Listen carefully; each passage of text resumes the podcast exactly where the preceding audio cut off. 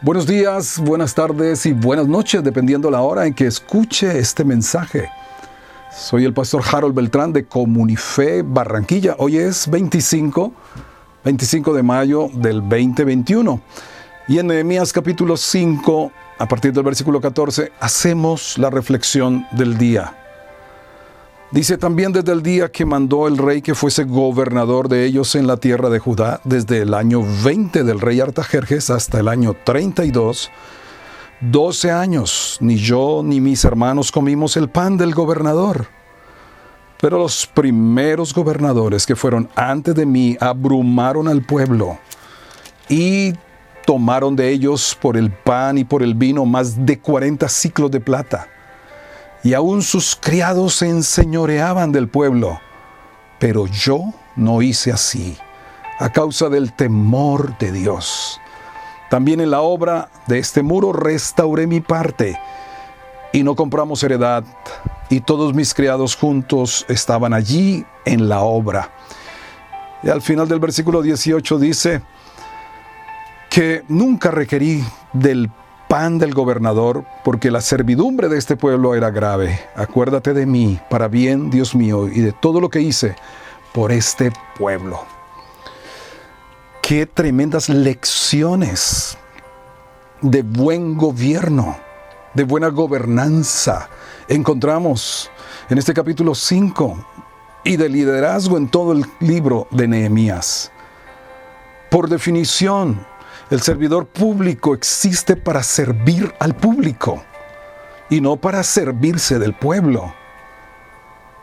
En el principio de este capítulo 5 nos muestra las formas de enfrentar una crisis económica con verdaderas reformas estructurales que tienen que ver primero con el corazón de los que gobiernan y de los que tienen poder.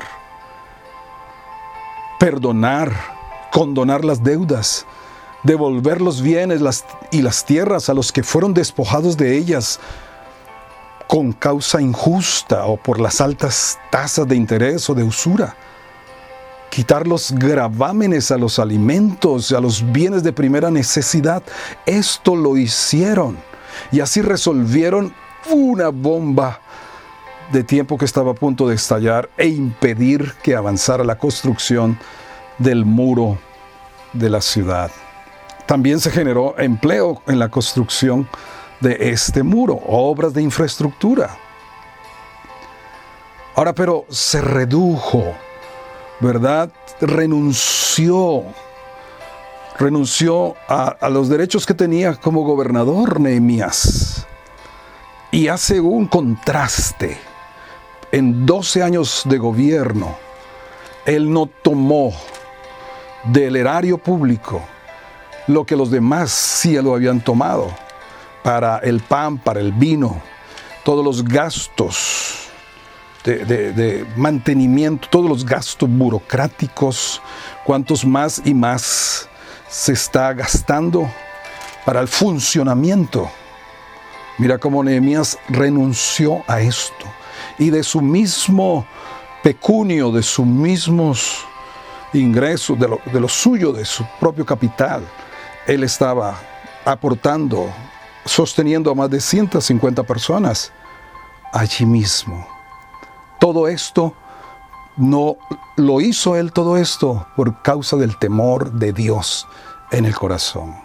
Ahora tampoco permitió que los siervos, los distintos ah, empleados, empleados públicos se enseñorearan del pueblo.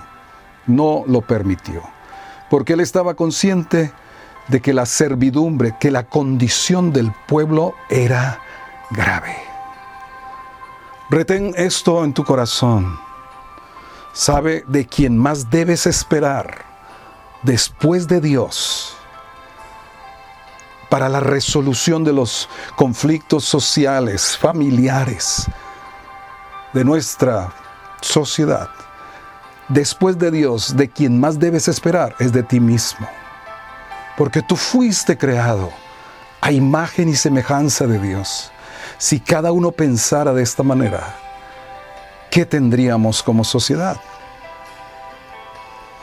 Ahora, ¿Cuánto beneficiaría a nuestros pueblos que nos volviéramos a las escrituras? No para establecer un estado teocrático, ah, fanático, sino que nos volviéramos a la Biblia como la guía para la vida y para la vida en todo orden. ¿Tú sabías que los tres, las tres ramas del poder público están escritas en la Biblia? En Isaías 33, 22 Dice, el Señor es nuestro juez, nuestro legislador, nuestro rey. Los reformadores protestantes, las naciones que son de primer mundo, establecieron sus democracias con la independencia de poderes. En Suiza, cada una de las ramas del poder público estaba en lugares distintos, en ciudades diferentes.